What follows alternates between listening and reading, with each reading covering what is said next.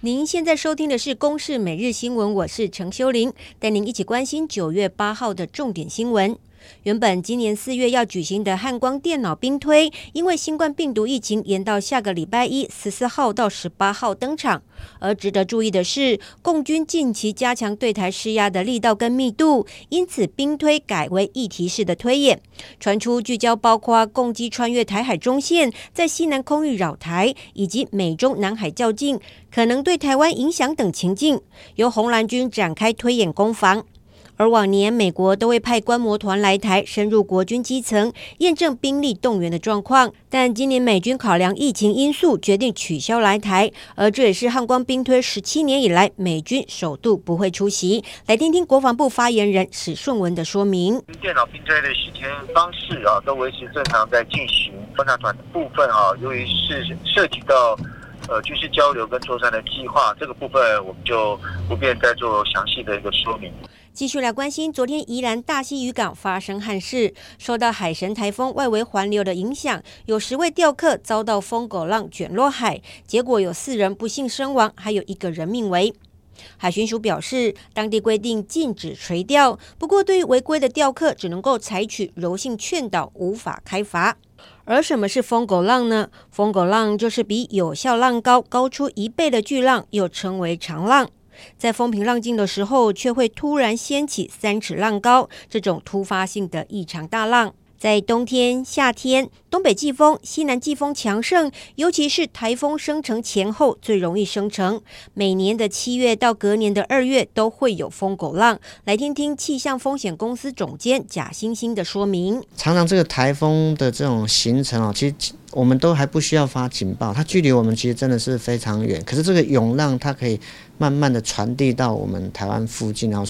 在海岸的礁石、基岩或者是灯塔附近的防坡堤，容易会有风狗浪。而危险的地点包括了东北角海岸、基隆市外木山以及新北市三貂角等地。如果气象局发布长浪讯息，最好不要前往，因为一旦遭遇到疯狗浪，被卷入海底生存的几率很低。而根据统计，平均每年会有二十五起遭疯狗浪卷入海底伤亡的事件。继续来关心一零八课纲上路一年多，争议再起。国中八年级历史课纲从九年一贯时期的中国史改为一零八课纲的东亚史。有历史老师反映，今年的部分教科书中国上古以及中古时期大幅缩水，看不到三国鼎立、魏晋南北朝时代，忧心孩子会少掉读历史的趣味。不过，也有老师认为，新课纲略古详今，让近代史更丰富，而且纳入了日本、韩国、东南亚等素材，有助于提升学生的国际观。而为了推广阅读，教育部今年赠送每一个国小一年级新生一本图书。不过书单里有一本叫做《国王与国王》的绘本，内容是描述王子被催婚。不过王子也表明自己从以前就对公主不是很有兴趣，于是，在相亲的过程中，对他国公主的哥哥一见钟情。最后，王子与王子步上了婚礼红毯。这个故事情节破除了王子就是要和公主结婚的传统印象，获选为二零一八年的年度最佳少年读物奖。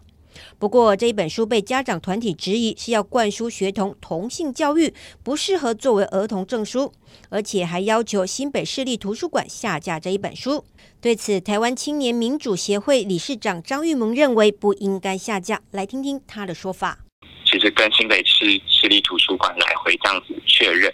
第一线的人员其实都表示说，在这个礼拜有非常非常多的保守团体都已经去做这个很多的电话抗议，或者如果连市政府，如果连连我们的公部门都没有办法撑住性少数的孩子，那到底还有谁可以来接住他们？不过，新北市立图书馆已经被动下架，但是台北市立图书馆则是表示不会直接下架绘本，但是会开会评估讨论要不要持续开放借阅。